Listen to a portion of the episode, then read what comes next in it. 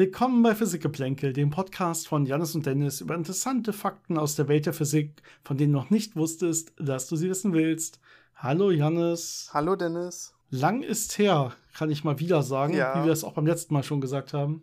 Und wie wir beim letzten Mal schon gesagt haben, da müssen die Leute aktuell mit leben. Na, ich meine, wir, wir kriegen dafür nichts, es ist unser Hobby und es geht einfach gerade nicht öfter. Und bevor wir es einfach ganz verfallen lassen, machen wir es einfach, wann immer wir Zeit haben und Lust haben und es schaffen und uns auch so ein bisschen vorbereiten können, mal so zumindest kurz absprechen können. Also wir haben ja keine große Vorbereitung im Sinne eines Skripts oder so. Wir sprechen ja wirklich flüssig miteinander, aber ähm, ne, dass wir zumindest so einmal kurz so ein paar Fragen durchgehen können, welche wir vielleicht dran nehmen können oder so. Äh, und einmal das, das Thema absprechen, über das wir reden wollen. Aber das war dieses Mal sehr, sehr einfach. Das stimmt. Jetzt haben wir einfach geguckt, ähm, welche Zeit im Jahr ist es? Oktober. Da ist doch immer was, was jedes Jahr wieder passiert und jedes Jahr wieder spannendes und interessante Themen abwirft, nämlich der Nobelpreis. Und deswegen äh, reden wir heute über den Nobelpreis. Genau, ich glaube, seit 2018 oder so haben wir durchgängig über den Nobelpreis eine Folge gemacht und darüber geredet. Obwohl, ah, vielleicht haben wir erst 2019 damit angefangen. Ich glaube, bin wir haben erst ganz Ende sicher. 2018 den Podcast gestartet. Und ich glaube, wir haben den Podcast nach dem Nobelpreis gestartet, Was war denn- 2018. Ich glaube, wir haben 2018 nicht genau. Nee, 2018 haben wir über so langweilige Sachen wie Gravitationswellen geredet und dunkle Materie und so. Was natürlich ein bisschen unpraktisch jetzt ist, weil ich sehe gerade, 2018 war der Nobelpreis ja für Ashkin, Moreau und Strickland für Laserphysik, unter anderem ultrakurze Laserpulse.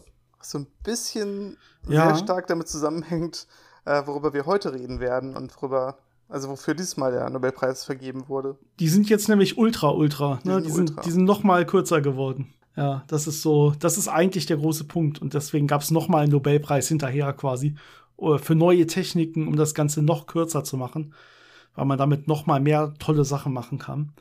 Aber ja, dann reicht ja auch der heutige Podcast. Da muss man Genau. jetzt nicht über diese langweiligen Techno Techniken reden, um irgendwie Attosekundenpulse zu machen, sondern wir werden hier direkt äh, äh, Femtosekundenpulse, sondern wir gehen direkt in den Attobereich. Ne? So, Genau. Ja. Aber ich würde sagen, wir machen es wie immer. Ne? Und es haben natürlich in, äh, auch in unserer größeren Abwesenheitsphase einige spannende Fragen erreicht. Und ich würde sagen, wir, wir gehen einfach ein paar durch. Äh, es sei hier noch mal angemerkt, dass wir jetzt mit dem aktuellen Turnus können wir einfach nicht mehr jede Frage besprechen. Das klappt nicht. Äh, dementsprechend suchen wir ein paar aus. Wir gehen natürlich auch so ein bisschen von unten nach oben durch, aber es kommen dann auch so viel nach, dass wir nicht jede beantworten können. Und wir lassen aber jetzt nicht einfach zufällig welche aus, sondern wir lassen vor allen Dingen die aus, wo wir glauben, dass wir schon 200 Mal drüber geredet haben, entweder äh, oder dass sie so weit weg sind von den eigentlichen Themen des Podcasts, dass sie wahrscheinlich nicht so richtig auf Interesse von anderen Hörern fin- äh, stoßen. Ja, das ist so ein bisschen das Auswahlkriterium hier an der Stelle. Ähm, und ob sie so ein bisschen sinnvoll sind und so überhaupt in das Themenkomplex pa- passen. Ich würde aber sagen, wir fangen einfach mal an und wir gucken einfach mal, welche Fragen jetzt dann heute drankommen können. Ganz sicher waren wir uns auch noch nicht. Äh, Ich habe hier so eine Liste offen und ich würde sagen, wir gehen erstmal die E-Mails durch, die uns erreicht haben, denn da haben die meisten Fragen erreichen uns über E-Mail. Äh, hier nochmal wie immer angemerkt, wenn ihr uns auch Fragen schicken wollt, gerne über physikgeplänkel.gmail.com, Physikgeplänkel zusammengeschrieben, geplänkel mit AE. Äh, die Adresse findet ihr auch nochmal in den Show Notes. Ähm, ansonsten könnt ihr uns aber auch auf Social Media schreiben, bei Facebook und Instagram. Ähm, da, fallt, da fallt ihr sogar noch mal mehr raus, beziehungsweise da lesen wir es dann auch noch mal gezielter, ähm, weil eben uns da nicht so viele Leute schreiben. Die meisten Sachen kommen in der Tat per E-Mail. Das heißt, ähm, könnt ihr uns gerne auch einfach bei Insta zum Beispiel schreiben. Bei Facebook äh, schreibt uns fast gar keiner. Da könnte es sein, dass ihr eher dann ein bisschen verloren geht. Also beschränkt euch am besten auf Instagram und, und E-Mail. Aber zur Not, ich gucke auch regelmäßig mal bei Facebook rein. Das kriegen wir auch irgendwie hin. Gut, genug der Vorrede und wir kommen einfach mal zur ersten Frage, würde ich jetzt mal sagen.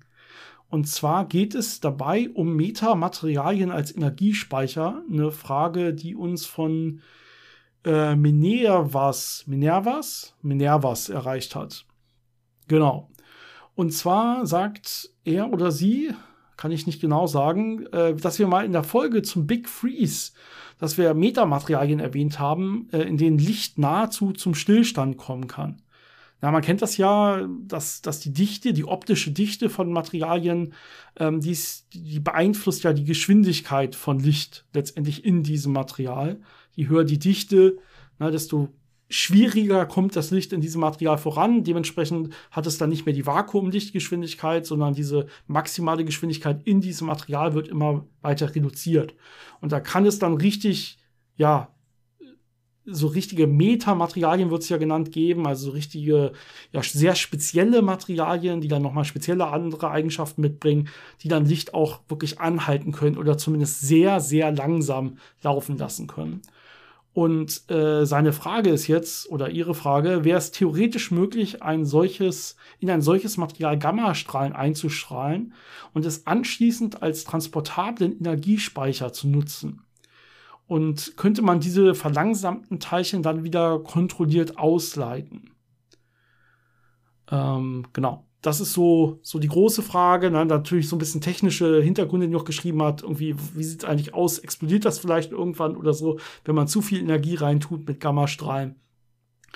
Ähm, vielleicht kann ich einfach mal anfangen.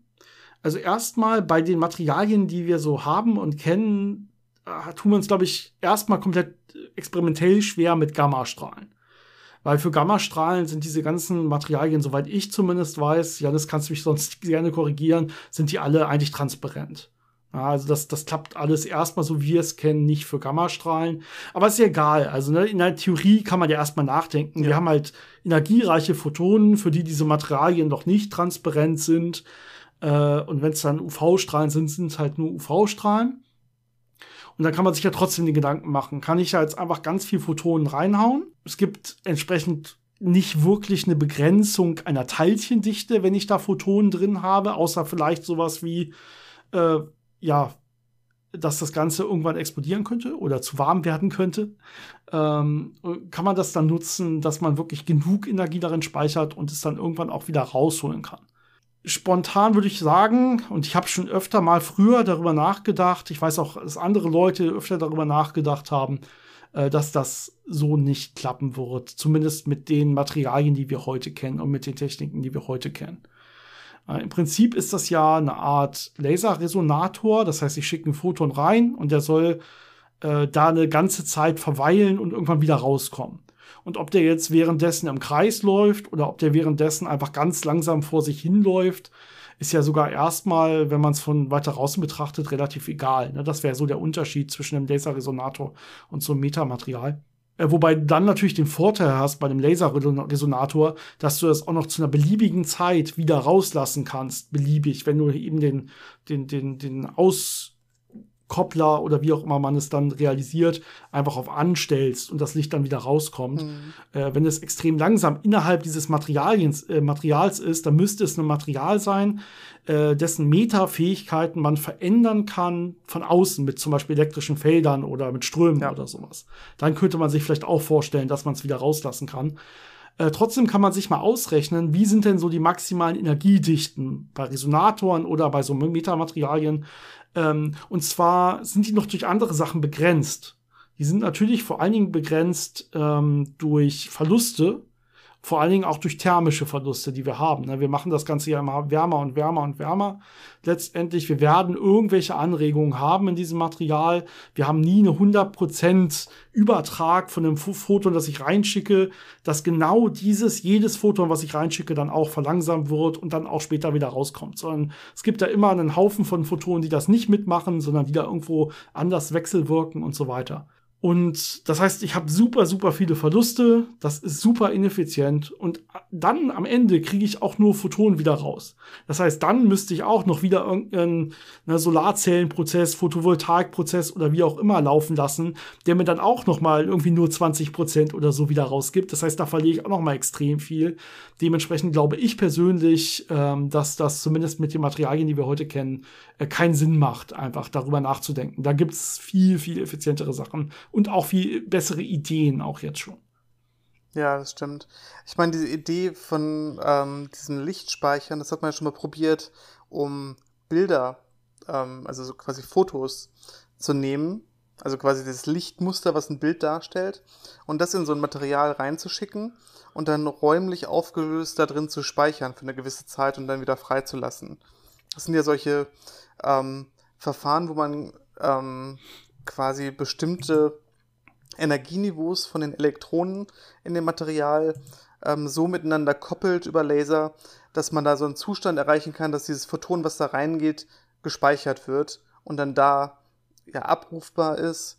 Und wenn man dann von außen ein Laserfeld wieder verändert oder abschaltet, dass es dann wieder ähm, abgeregt wird und frei wird. Also das ist ja so diese Idee dahinter. Und, und mit so niedrigen Intensitäten klappt das ganz gut, aber die große Frage ist, wie du auch schon angedeutet hast, wenn man da sehr hochenergetische Photonen nehmen möchte und wenn man dann sehr viele davon haben möchte, funktioniert das dann alles noch oder kommt man dann in nichtlineare Bereiche von dem Medium, äh, passieren dann andere Sachen, äh, kann man das dann wirklich gut als Energiespeicher benutzen, einfach von der Praktikabilität? Und dann müsste man eben noch gucken, wie viel da wirklich reinpasst. Und äh, typischerweise, wenn man sich überlegt, ähm, Batterien heute sind schon sehr explosiv, wenn man da nicht aufpasst. Also die Energiedichte, die da drin ist, das ist schon so eine kleine Bombe. Ähm, so viel mehr möchte man vielleicht auch da gar nicht reinpacken, äh, ohne ganz sicher zu sein, dass das dann nicht spontan mal rauskommt, weil das dann wirklich sehr unpraktisch wäre. Spontane Kernfusion gezündet. Ups. ja, Okay, das war ein bisschen sehr weit in der Zukunft gedacht. alles äh, an der Stelle sogar. Ähm, das sind ja alles nur Laborbedingungen und mit, mit extrem kleinen Raten, wo sowas dann wirklich klappt und so weiter. Und das ist natürlich dann auch aktuell das größte Problem. Äh, und äh, wie gesagt, na, die, diese großen Verluste, die man an allen Stellen hat, das wird nachher wahrscheinlich einen Strich durch die Rechnung machen. Gut, ich würde sagen, wir gehen mal eine Frage weiter. Ähm, und die ist ein bisschen schwieriger. Ich weiß auch nicht, ob wir die vollständig beantworten können, aber wir können vielleicht mit so einem kleinen Bild helfen. Und zwar ist die Frage vom Fabian, äh, die jetzt auch per E-Mail erreicht hat, und ähm, er fragt, warum steigt der elektrische Widerstand mit der Temperatur? Er sagt, äh, er hat mal äh, ein Video von einem Modell gehört, das sagt, dass die Elektronen sich quasi auf bestimmten Bahnen im Raum an Atomkernen vorbeilaufen und dass die durch die Vibration der Kerne, äh, die ja stärker wird, wenn die Temperatur stärker wird, dass sie dann entsprechend häufiger mit den Bahnen äh, dass die in die Bahn reinwandern und entsprechend, dass die Kerne diese Elektronen mehr blockieren, also vielleicht dann irgendwie einfangen können oder streuen können oder irgendwas in die Richtung, äh, als wenn die sich die Kerne eben bei, bei kleineren Temperaturen weniger bewegen würden. Und er ist sich jetzt nicht ganz sicher, warum das so sein sollte, weil ja irgendwie auch die, die Atomquerschnitte sich nicht wirklich ändern, wenn sie sich schneller bewegen. Wie kann man sich das jetzt vorstellen? Und ist das wirklich immer so? Ich meine, er sagt selber auch, es gibt ja auch Materialien, die reagieren ganz anders. Ne? Es gibt mhm. ja auch mhm. irgendwie Materialien, da geht die bei steigender Temperatur äh, sinkt der Widerstand oder ändert sich gar nicht bei in einem gewissen Temperaturband. Das heißt, da wird ja irgendwas Komplexeres auch passieren. Äh, und das ist auch ganz schön komplex. Und ich ja. glaube, wenn, dann wäre es auch irgendwie eine eigene Folge, auf die wir uns komplett vorbereiten müssten. Ähm, aber vielleicht mal mit diesem Bild, mit dem, mit dem Atomquerschnitt und der Bewegung von Atomkernen. Ähm, einfach nur, wenn die sich, wenn sich, wenn sich die Atomkerne bewegen. Ähm, es stimmt schon, ne? Also der, der, der Querschnitt, mit dem man als Atomkern mit einem Elektron wechselwirken kann, der bleibt ja gleich groß erstmal, auch wenn ich mich schneller bewege, der reine, der reine Querschnitt. Ja, aber dann gibt es noch sowas wie einen effektiven Querschnitt. Oder man könnte fast sagen, sowas wie ein Querschnitt pro Zeit oder ein überstrichenes, eine überstrichene Oberfläche pro Zeit, die eben von diesem Atomkern durchlaufen wird. Und die ist halt höher, wenn es sich schneller bewegt.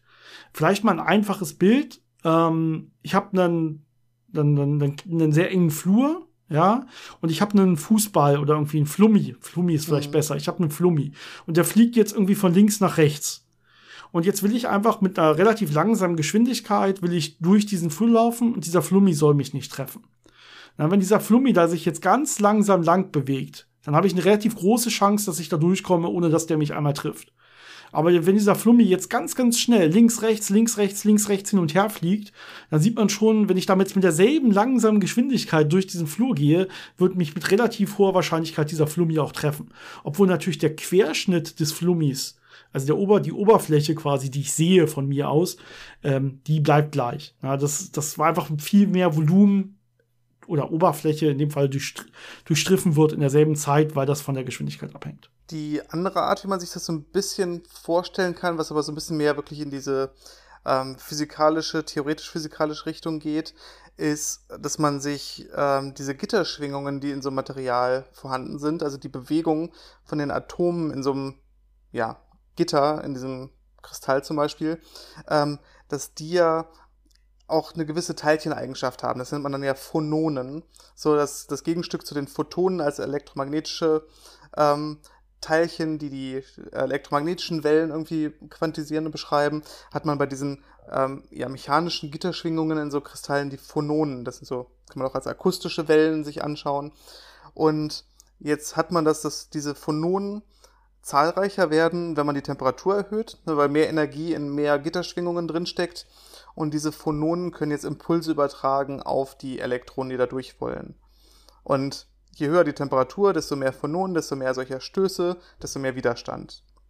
Das ist so das, das ja, festkörperphysikalische Bild, mit dem man da typischerweise rangeht, wenn man das berechnen möchte. Und jetzt gibt es natürlich einige Materialien, die genau die umgekehrte Eigenschaft haben, jedenfalls in einem gewissen Temperaturbereich. Die nennt man dann auch NTCs für negativer Temperaturkoeffizient. Und die benutzt man gerne zum Beispiel in so kleinen Temperatursensoren. Gerade im Labor ist das sehr beliebt. Das sind so, ich glaube, Platin-Legierungen. Da hat man da seinen kleinen Temperatursensor, den packt man dann irgendwo rein und baut sich dann einen kleinen Schaltkreis drumherum, der einem hilft, dann die Temperatur auszulesen. Und die sind sogenannte Heißleiter, das heißt, die werden ähm, leitender, also haben weniger Widerstand mit höherer Temperatur, während normalerweise bei Metallen der Widerstand ja abnimmt, wenn man immer kälter wird, immer kälter wird, bis man vielleicht dann auch irgendwann in einen supraleitenden Zustand kommt, bei sehr tiefen Temperaturen, wo dann gar kein Widerstand mehr da ist. Ja, okay. Ich hoffe, das reicht erstmal. Ansonsten, wie gesagt, eine eigene Folge über Widerstände. Ich finde es immer. Äh, Elektrotechnik ist ja eigentlich auch nicht unsere Expertise, unsere, unsere große Expertise. Dementsprechend mal gucken, wenn sich das genug Leute wünschen, könnten wir drüber nachdenken. Ansonsten würden wir es wahrscheinlich über, übergehen. Ähm, die nächste Frage, zu der ich jetzt einfach mal gehe, ähm, kommt vom Markus. Und der hat eigentlich zwei Fragen. Ähm, und die erste Frage ist auch wieder eigentlich eher eine eigene Folge. Dementsprechend hier auch wieder nur eine kurze, knappe Antwort, ähm, die aber vielleicht auch dann entsprechend für alle interessant ist, einmal zu hören, dass es sowas überhaupt gibt. Und zwar spricht er über sogenannte Eisensterne. Er sagt, im Verlauf extrem langer Zeiten von 10 hoch 1100 bis 10 hoch 32.000 Jahren ich werde ihm jetzt diese Zahl einfach mal glauben, dass er die irgendwo äh, rausgesucht hat. Das kommt wahrscheinlich ungefähr hin. Aber das ist natürlich so eine lange Zeit, dass man gar nicht weiß, ob es das Universum überhaupt noch gibt in dieser Anzahl von Jahren und äh, ob es bis dahin nicht einen Big Crunch gab und das ganze Universum sich wieder zusammengecrunched hat zusammengezogen hat oder so. Aber es ist eine sehr, sehr lange Zeitskala auf jeden Fall. Eine völlig unvorstellbare lange Zeitskala.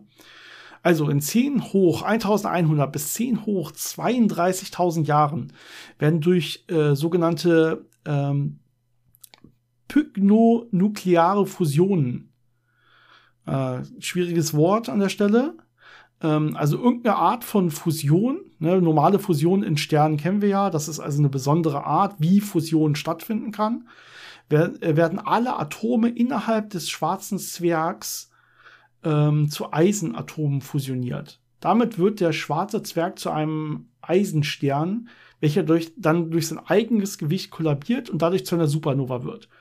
Diese Explosionen werden die letzten Ereignisse in einem ansonsten dunklen Universum sein. er sagt selber, okay, also wir sind jetzt hier schon an der Stelle im Universum, wo eigentlich alle normalen Sterne, die halt normal zu Supernovas werden können oder zu Supernovae werden können, wo die ausgeglüht sind und wo man jetzt eigentlich noch mit diesen ja schwarzen Zwergen, ausgeglühten Zwergen zu tun hat, die eigentlich gar nicht mehr weiter fusionieren können. Aber wenn man lange genug wartet, dann gibt es diese pygnonukleare Fusion. Und die wird dann doch irgendwann noch mal dazu führen, dass das Ganze doch noch mal weiter fusionieren kann und dann zu einer Supernova wird. Erstmal, Janis, habe ich das bis dahin richtig verstanden? Und wie kann es sein, dass das über so viel Jahre passiert, aber warum, warum dann nicht eher? Also du hast es ungefähr so verstanden, wie ich das verstanden habe. Ähm, ja, die, die, das Problem ist ja immer die Wahrscheinlichkeit, mit der ein Prozess passiert. Das bestimmt ja dann, wie lange es dauert, dass dieser Prozess irgendwie makroskopisch zu, zum, zum, äh, seine Auswirkungen zeigt. Ähnliches Beispiel hat man ja schon in der Sonne, wo man diese extrem ineffiziente Fusion hat, ähm, wo die Wahrscheinlichkeit wahnsinnig gering ist, dass da die ähm, Wasserstoffkerne aufeinandertreffen und dann äh, fusionieren. Und trotzdem sehen wir ja die Sonne relativ hell leuchten, weil einfach so viel Material da ist, dass es dann doch oft genug passiert. Ne?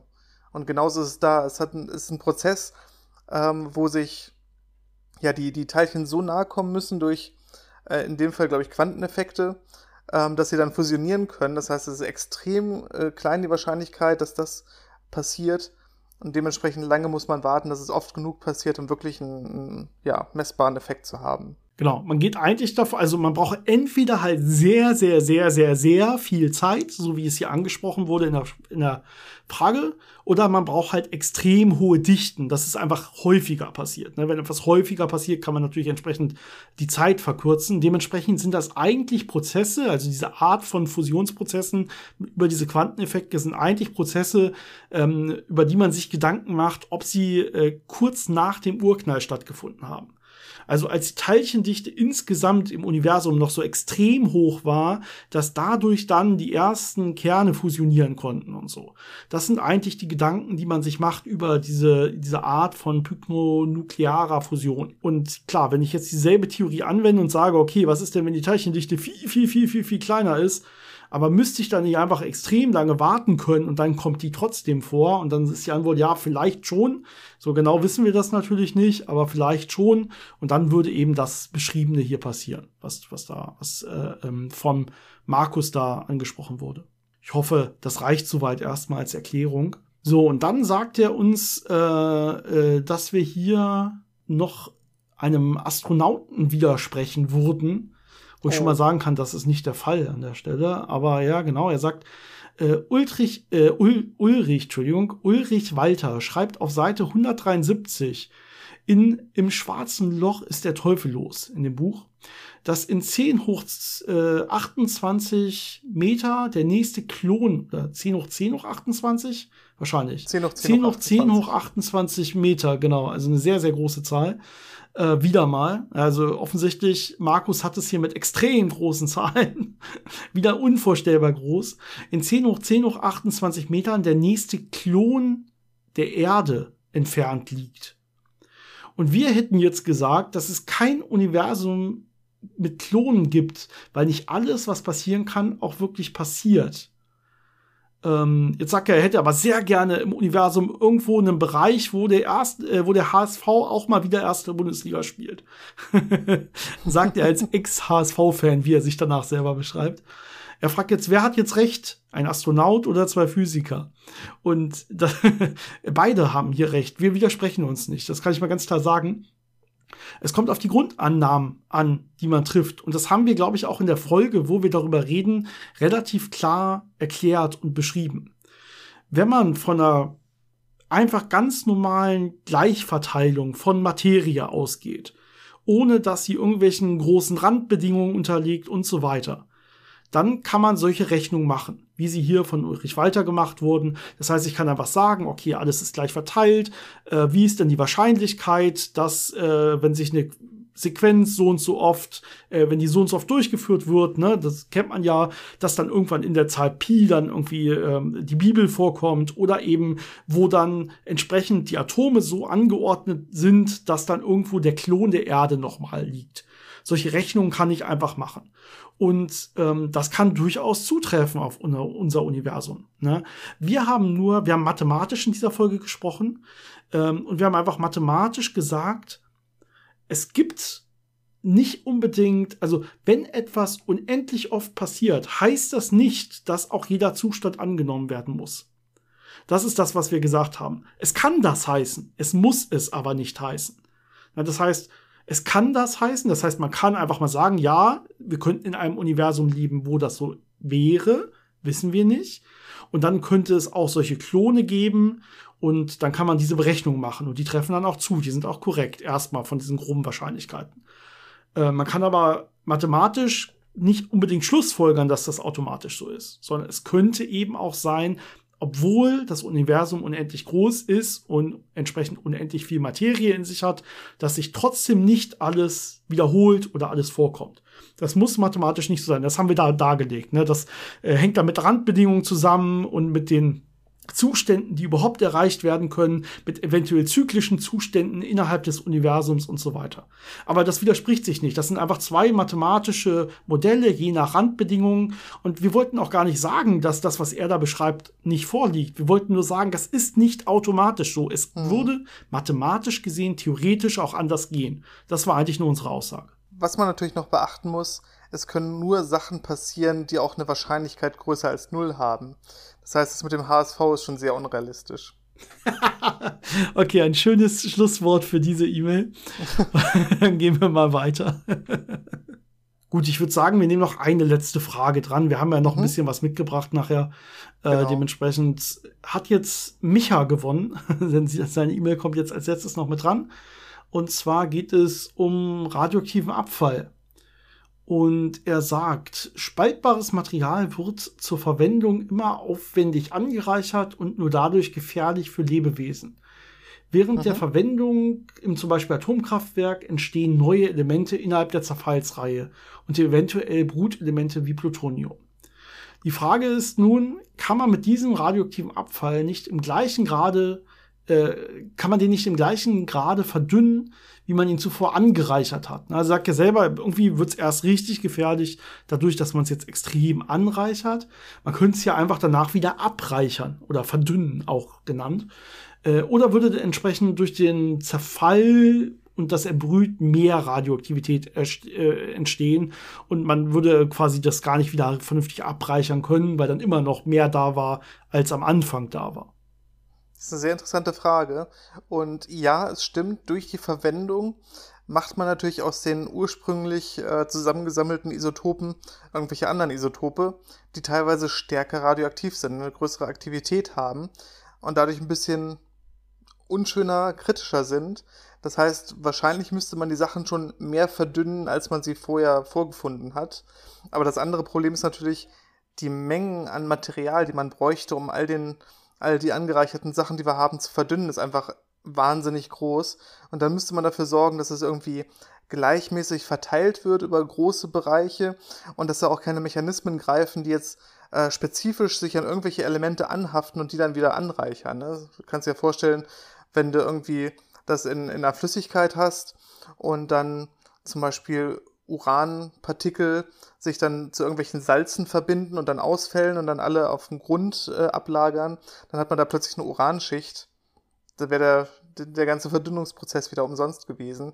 Also ja, im Prinzip könnte man das machen, aber es ist nicht die Variante, die man machen möchte, weil das eben doch einiges an Problemen mit sich bringt. Aber im Prinzip macht man ja gerade ja. sowas in äh, Fukushima. Also es ist jetzt nicht super hoch angereichert, aber dieses ganze Wasser, was schon ein bisschen belastet war, äh, was sie da zum, zum Kühlen benutzt haben, das haben sie in riesigen Tank ähm, Farms quasi gelagert, um das ja eben nicht irgendwo in die Umwelt ja. zu bringen. Und jetzt haben sie geguckt, geforscht, entschieden, dass sie das nach und nach äh, langsam ins Meer einleiten, damit sich das eben in diesem ja. großen Ozean verdünnt und dann diese paar äh, Partikel pro Volumen hoffentlich nicht mehr so gefährlich sind für die Lebewesen.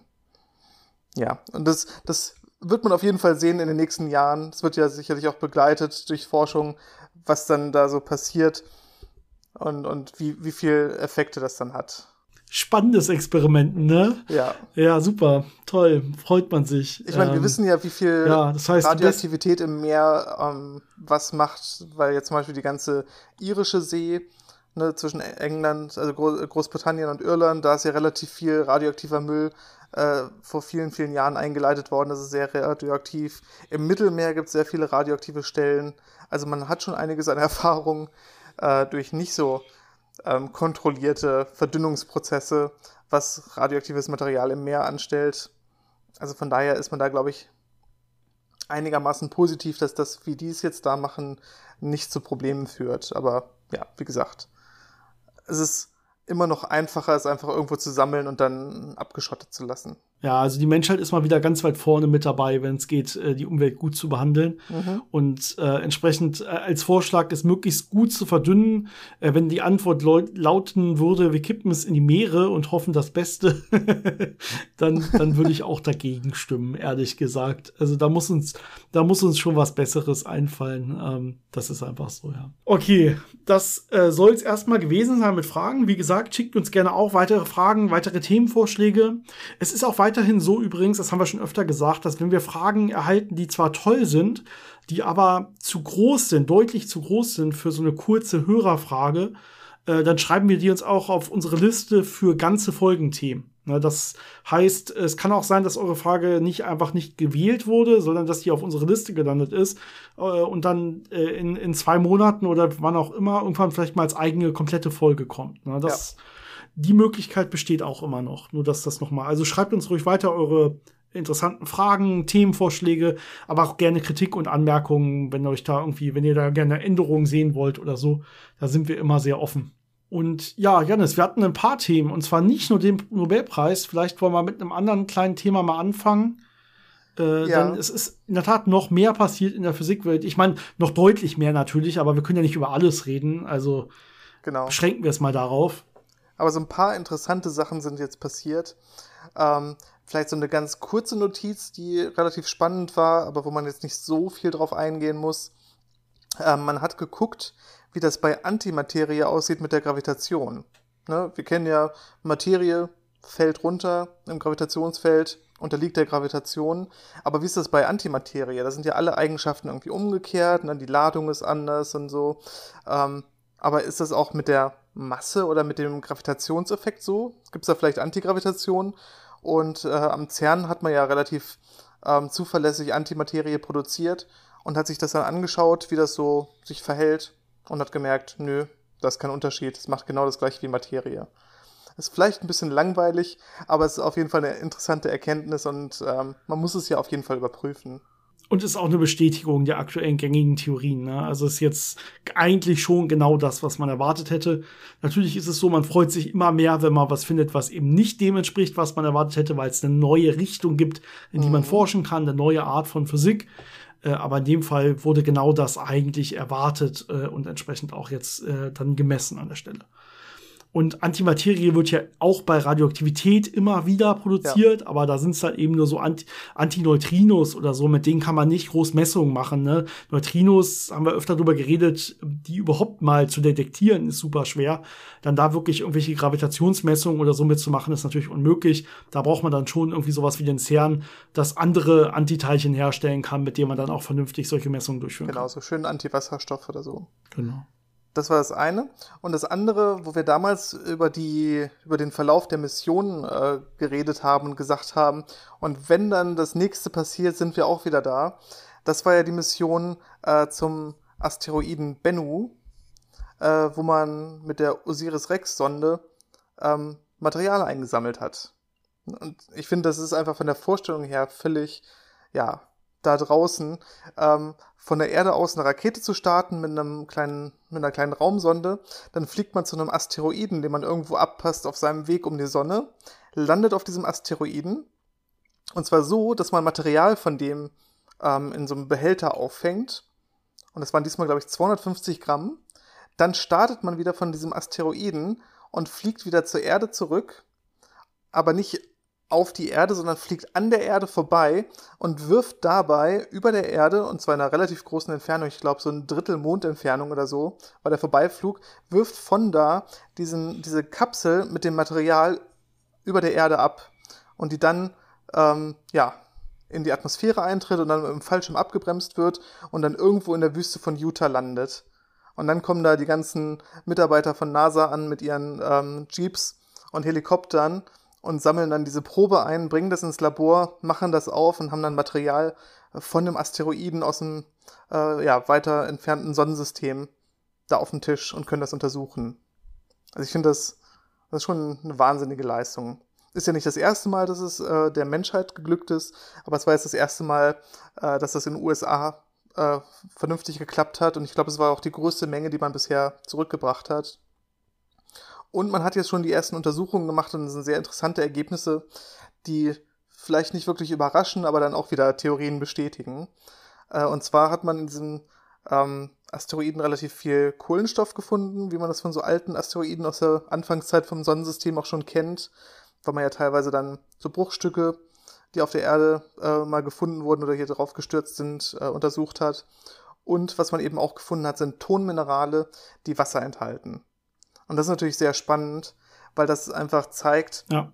es war sehr gut möglich, dass in der Anfangszeit vom Sonnensystem diese ganzen Klumpen, Steinbrocken und so relativ wasserhaltig waren und dann auf die frühe Erde gestürzt sind und so das Wasser hier angereichert haben, dass wir heute das Wasser haben, was das Leben ermöglicht hat.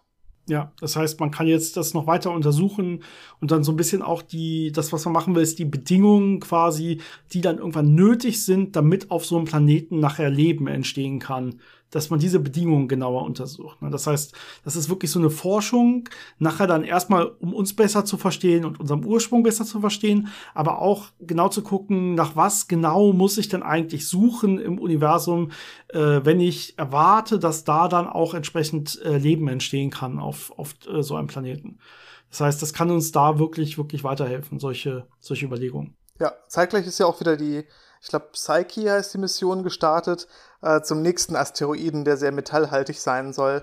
Da geht es dann eher so ein bisschen um ähm, ja, Rohstoffe zu bekommen und, und abzubauen. also es ist im Moment sehr viel am passieren. Da wird es wirtschaftlich, ja das ist nicht mehr die, wie unser Leben mal entstanden ist, sondern das ist sehr stark, wie unser Leben jetzt gerade genau. ist. Ne? Ein tief kapitalistisch, ähm, oh, da ist ein Asteroid, den man eventuell abbauen kann. Aus was besteht der? Okay, der ist jetzt Eisen, aber wenn es so irgendwie Gold oder Diamant oder ja. so wäre. Ja, schön. Ja. Es gibt die einen, die versuchen zu verstehen, wie Asteroiden funktionieren, um sie von der Erde fernzuhalten. Es gibt die anderen, die wollen sie auf die Erde herbringen. ja. Okay. Nobelpreis. Nobelpreis. Wir haben es angekündigt. Das ist der eigentliche Folgentitel. Deswegen treffen wir uns ja. Ne? Nobelpreise gab's und es ist mal wieder ein Deutscher dabei, wie in letzter Zeit ja eigentlich fast häufiger. Ne? Es ist, ja. war lange Zeit irgendwie relativ ruhig und in letzter Zeit häufiger, dass mal ein Deutscher dabei ist. In dem Fall, ich versuche die Namen einfach mal auszusprechen, mhm. ähm, dann, dann haben wir es hinter uns. Äh, es war einmal Anne Lullier. Das klingt gut. Lullier wahrscheinlich. Ja sehr gut. Von der Universität Lund. Dann war es äh, Pierre Augustini von der äh, Ohio State University. Und dann war es Fer Ferenc Kraus äh, von der Ludwig-Maximilians-Universität München und äh, auch vom MPI für Quantenoptik in München. Und wie wir ja anfangs schon angekündigt haben, es geht jetzt irgendwie um Attosekunden-Lichtpulse. Das heißt, für irgendwie neue Techniken und dann auch die wirkliche experimentelle Erzeugung von Attosekunden-Lichtpulsen. Das heißt, das sind, sind Pulse, ne, 10 hoch Atto ist 10 hoch 18, das heißt, Milliardstel von einer Milliardstel Sekunde ist so ein Puls nur lang. Das heißt, die sind sehr, sehr, sehr, sehr klein. Und Janis kann uns bestimmt gleich ganz viel über diese ganzen Techniken erzählen. Das liegt bei mir so weit zurück, dass ich mich kaum noch erinnere. Aber Janis ist da, glaube ich, ein bisschen besser noch drin. Ja, es liegt, es liegt auch bei mir sehr weit zurück. Aber ich habe ein bisschen gekramt und ein bisschen aufgefrischt und ich versuche das dann gleich mal ein bisschen zu erklären. Umso besser. Ich, ich versuche mich an Sachen zu erinnern. Ich hatte das natürlich auch alles mal in Vorlesung. Genau, aber vielleicht erstmal, wofür braucht man überhaupt Attosekunden? Also warum reicht es nicht, zum Beispiel irgendwie Femtosekunden, zumindest 15 oder sowas zu haben? Warum will man immer kürzer und kürzer werden in diesen Pulslängen?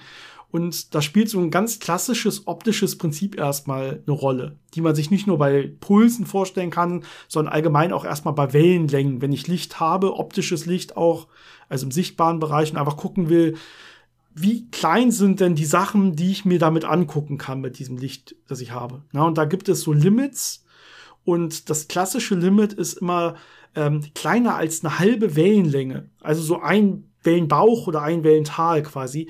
Alles, was kleiner ist als das, kann ich nicht auflösen mhm. mit dem Licht, das ich da benutze.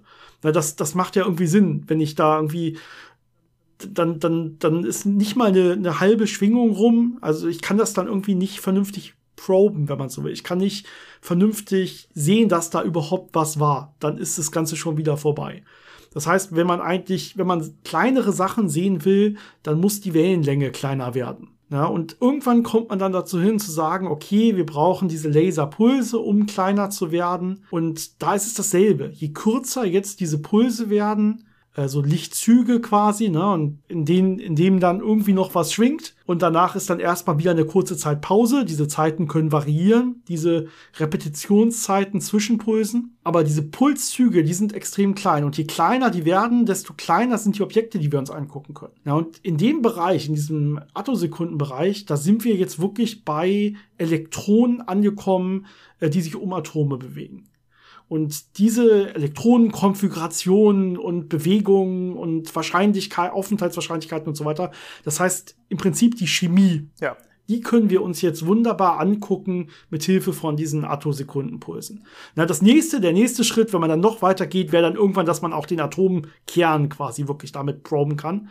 Ähm, aber wir sind jetzt mit diesen Attosekunden das erste Mal dabei, dass wir wirklich die Chemie uns angucken können während sie stattfindet, wenn man fast so will. Genau, das sind diese Zeitskalen, wo sich wirklich Elektronen im Atom bewegen. Ne? Ob die auf der einen Seite sind und dann auf der anderen Seite, das ist ungefähr so, ja, in so einem einige Dutzend Attosekunden-Bereich. Das ist genau das, was man jetzt äh, sich angucken möchte und äh, was man das erste Mal damit geschafft hat. Und deswegen gibt es eben den Nobelpreis dafür, weil das so revolutionär ist, dass man sich diese Prozesse anschauen kann, die man vorher immer nur als ja, instantan abgetan hat. Ne?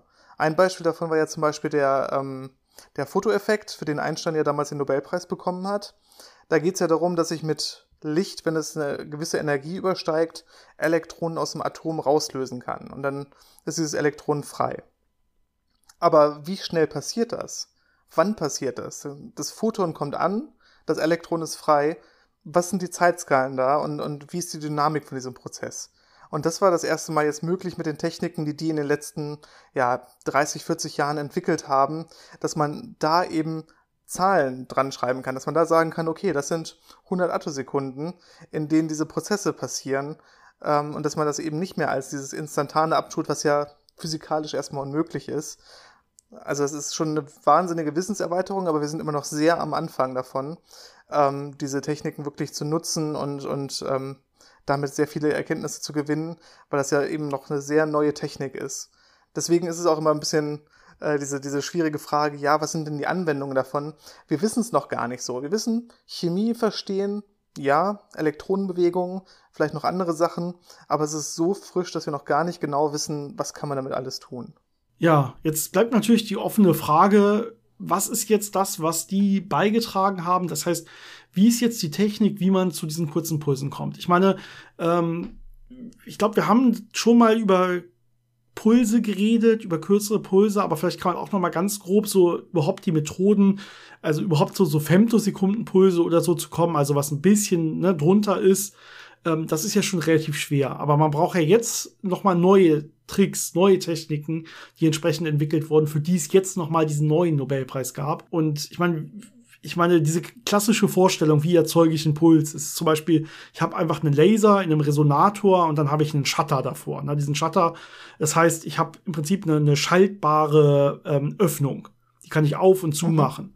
Und dann sage ich einfach, ich lasse da Licht sich aufbauen und dann mache ich ganz kurz auf und dann wieder zu. Das heißt, ich lasse ein ganz bisschen Licht raus, mache wieder zu und dann ist es ein Puls, weil dann habe ich einfach nur einen ganz kleinen Wellenzug. Und wenn ich jetzt das schnell genug auf und zu machen kann, dann wird dieser Puls zum Beispiel kürzer.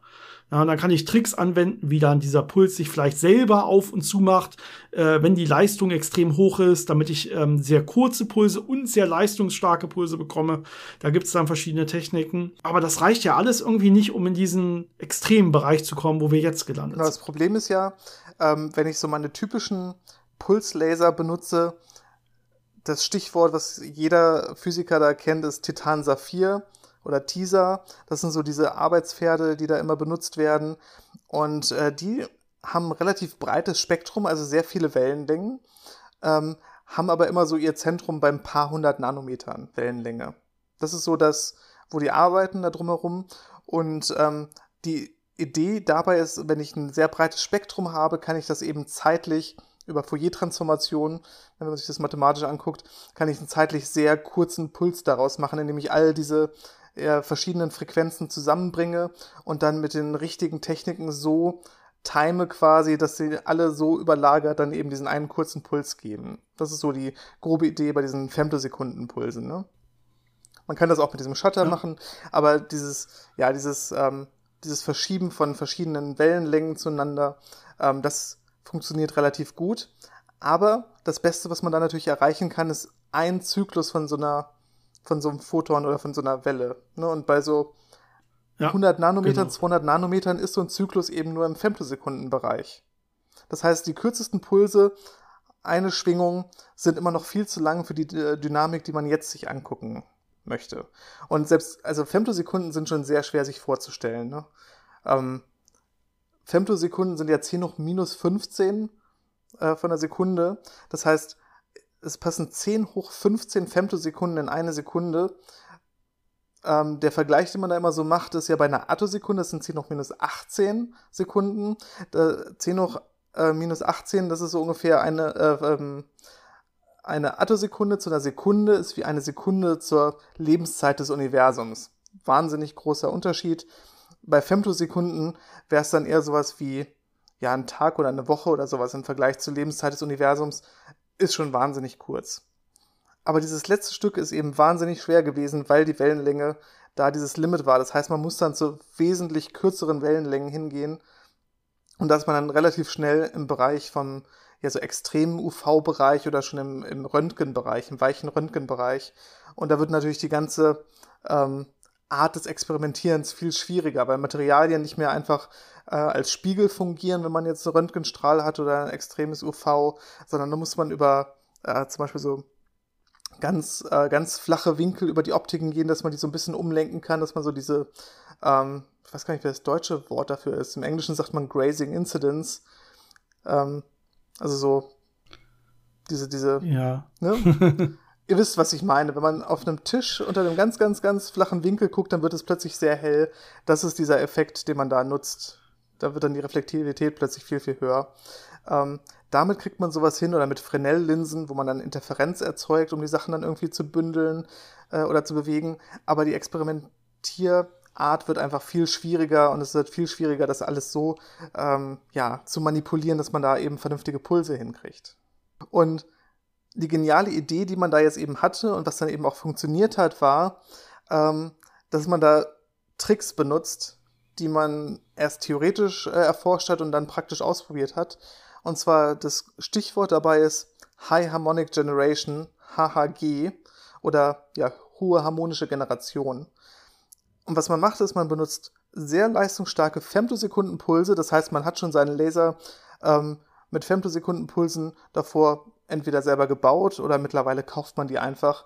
Ähm, die sind mittlerweile so auf, ja, so Schultaschenrechnergröße zusammengeschrumpft, so ein Femtosekunden-Laser. Das ist eine wahnsinnige Entwicklung in den letzten Jahren äh, gewesen, wie kompakt das alles geworden ist. Und diese Pulse schickt man jetzt in Gasjet. Da hat man irgendein Edelgas zum Beispiel, ähm, das aus so einer Düse rausgeschossen kommt, da hat man einen ganz feinen Gasjet in der Vakuumkammer und da schießt man jetzt diese Femtosekundenpulse drauf. Und was die jetzt machen, ist, dass die ein Elektron von diesen Atomen in dem Gas nehmen, sein Potenzial so ein bisschen äh, verändern, dass dieses Elektron jetzt relativ leichter wegtunneln kann aus dem äh, Einflussbereich von dem restlichen Atom raus. Dann wird das Elektron einmal in dem Laserfeld schön beschleunigt und wenn die Welle sich dann umkehrt, wird das Elektron da wieder reingeschleudert in den Kern und da werden sehr hochenergetische Photonen dann ausgesendet, also mit einer sehr kleinen Wellenlänge. Und die ist eben viel kleiner als das, mit der ich reingegangen bin. Und äh, das sind dann diese hohen harmonischen, ne? also die Frequenz ist dann Vielfaches von der Frequenz von dem Licht, mit dem ich reingegangen bin. Und da hat man dann teilweise ja 40., 50. harmonische, also extrem hochenergetische Photonen, die da rauskommen. Und wenn ich das dann vernünftig alles äh, so kombiniere, dass diese äh, Lichtpulse, diese kleinen Photonen, hochenergetischen Photonen, dass die sich alle schön überlagern, kohärent, dann kriege ich eben diese Attosekundenpulse damit hin. Und das ist so die, genau. die geniale Idee, die Technik gewesen, äh, wofür man eben dann jetzt den Nobelpreis vergeben hat.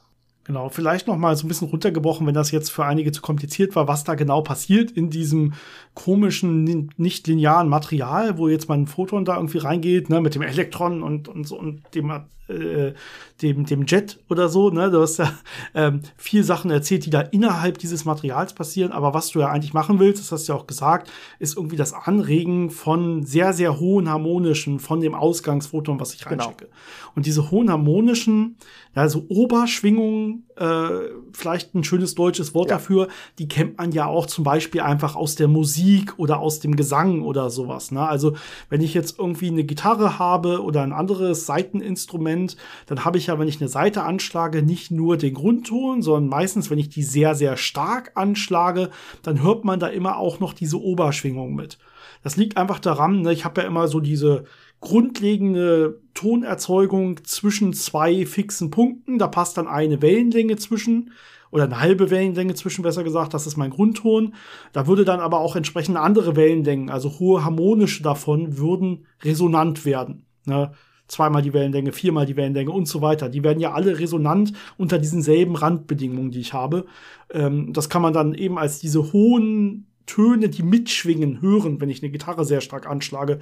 Oder auch wenn ich singe, kann ich das erzeugen, dass ich diese hohen Obertöne mithöre. Ist eine sehr interessante Gesangsart, wenn man das äh, professionell mhm. machen kann.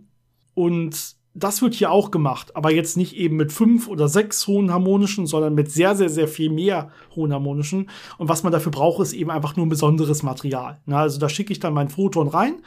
Und da schicke ich dann nicht nur ein Photon rein, wir haben ja noch Energieerhaltung, sondern da muss ich natürlich ganz viele Photonen reinschicken. Aber ähm, die tun sich dann so zusammen, dass ich nachher ein Photon wieder rausbekomme, was quasi die Energie von allen anderen aufgenommen hat und entsprechend eine deutlich, deutlich kürzere Wellenlänge hat. Das heißt, eigentlich ist es eine Art Photonenmischung, wo ich ganz viele Photonen zusammen in eins packe, umwandle. Ja, das ist die, das, was ich da erreichen kann. Und dieses eine hat dann entsprechend eine viel, viel, viel kürzere Wellenlänge als das, was ich vorher raus, äh, reingeschickt habe. Ja. Und jetzt hat man dann diese Attosekundenpulse erzeugt. Und das ist schon einige Jahre her. Das Problem war dann nur, jetzt weiß man gar nicht, wie lang ist dieser Puls eigentlich, den ich da erzeugt habe. Und wie messe ich das überhaupt?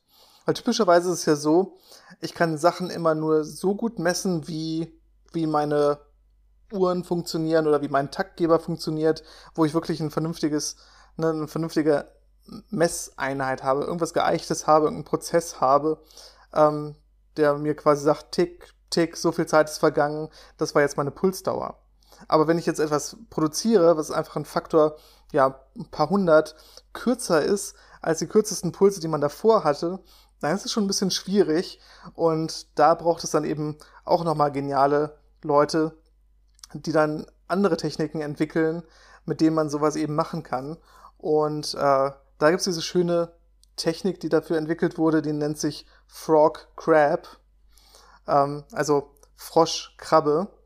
Das ist ganz lustig, weil es nämlich abgeleitet wurde aus, dem, aus der Frog-Technik und die hat man dann für die Attosekunden noch ein bisschen, ja, verfeinert, umgewandelt, erweitert. Und das hat man dann als äh, Ergänzung mit Crab bezeichnet. Also ein sehr tierisches, äh, tierische Namensgebung.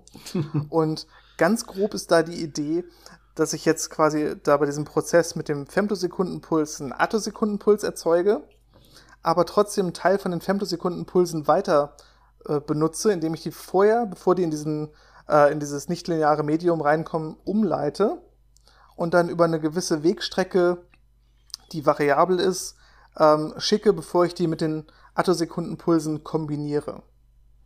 Und diese Mischung aus diesen umgeleiteten Femtosekundenpulsen und diesen Attosekundenpulsen, die lasse ich jetzt auf einem anderen Material Photoionisation machen, also wieder Elektronen aus dem Material rausschlagen. Und jetzt hängt es sehr stark davon ab, wie das Timing von den Femtosekundenpulsen zu den Attosekundenpulsen ist, ähm, wie genau die Elektronenenergie bei diesem Prozess von dieser Photoionisation sein wird. Und das kann ich sehr gut messen. Elektronenenergien ähm, von Photoionisation, die kann man gut messen. Das heißt, ich variiere jetzt die Laufzeit, den Unterschied von dem Femtosekunden zu dem Attosekundenpuls und kriege dann so ein, äh, so ein verschmiertes Bild, so ein, äh, ja, so ein oszillierendes Bild äh, von den Energien von den Photoelektronen und kann damit eben rekonstruieren, wie lang beide Pulse waren. Also sowohl der Femtosekundenpuls als auch der Attosekundenpuls müssen vorher nicht bekannt sein und ich kann aus diesem Prozess dann rekonstruieren, wie lang diese Pulse sind und kann das damit charakterisieren. Das heißt, man hat so eine sehr indirekte Technik erfunden, die aber richtig, richtig gut funktioniert und äh, damit eben ermöglicht hat, wirklich zu wissen, wie ist denn so ein Attosekundenpuls eigentlich äh, geglückt, wie lang ist der, ähm, wie gut ist der, was kann ich da vielleicht noch verändern und verbessern. Sehr interessant, äh, auf jeden Fall ein sehr, sehr verdienter Nobelpreis und das ist ja auch eine Richtung, wo es wirklich sehr, sehr viel noch zu entdecken gibt und wo wir eventuell extrem von profitieren, haben wir anfänglich gesagt, was wir heute noch gar nicht wissen, ne, was da vor uns liegen kann, äh, auch in Richtung, was weiß ich, Quantencomputer gedacht, äh, die dann extrem schnell eventuell irgendwas schalten können, irgendwelche sehr, sehr kurzen Pulse irgendwo hinschicken können.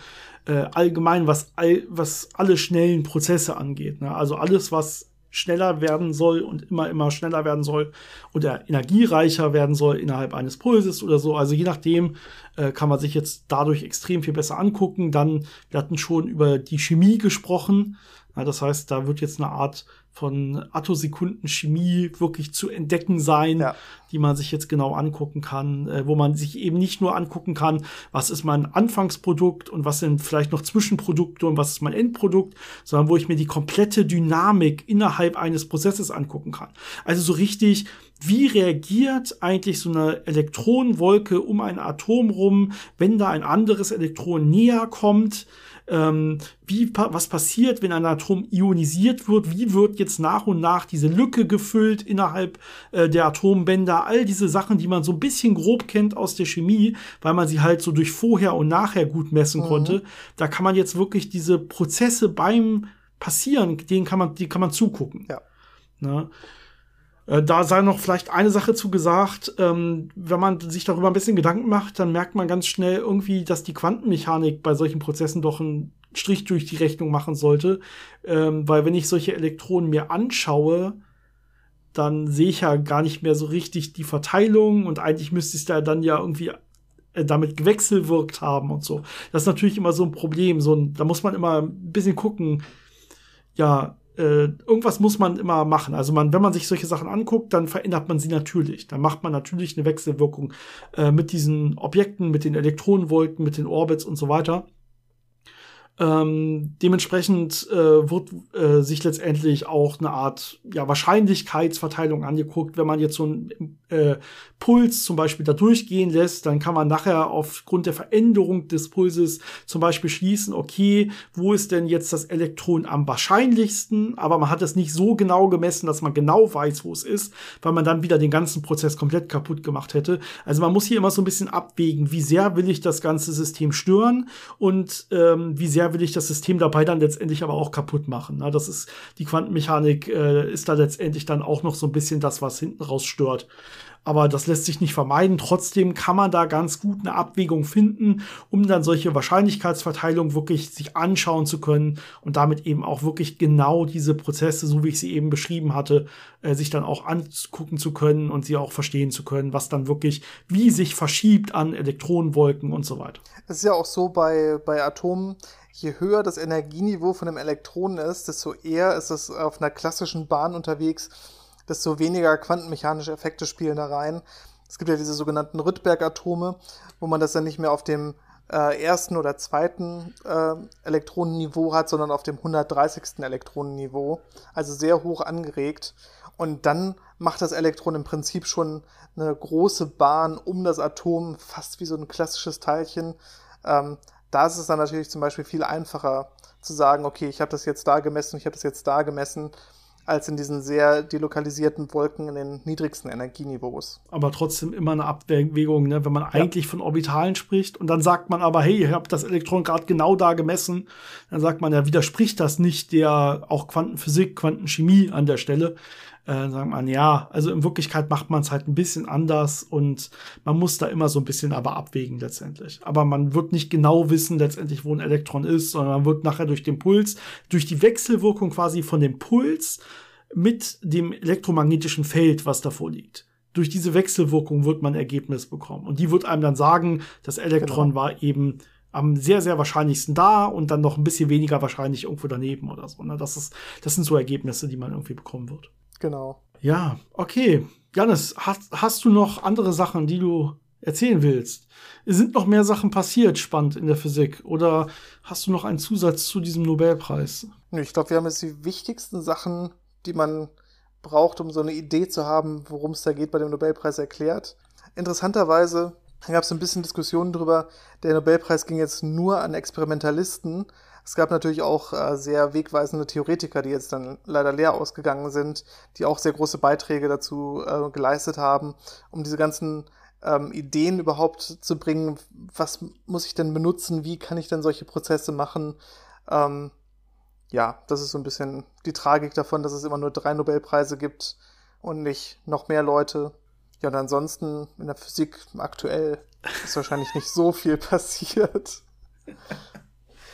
Ja, okay. Und wenn, dann erzählen wir das nächste Mal darüber. Genau, das sind auf jeden Fall immer gute Themen, die wir aktuell bringen können, wenn wirklich was Spannendes passiert. Ähm, dann haben wir auf jeden Fall einen Grund, das irgendwie möglich zu machen.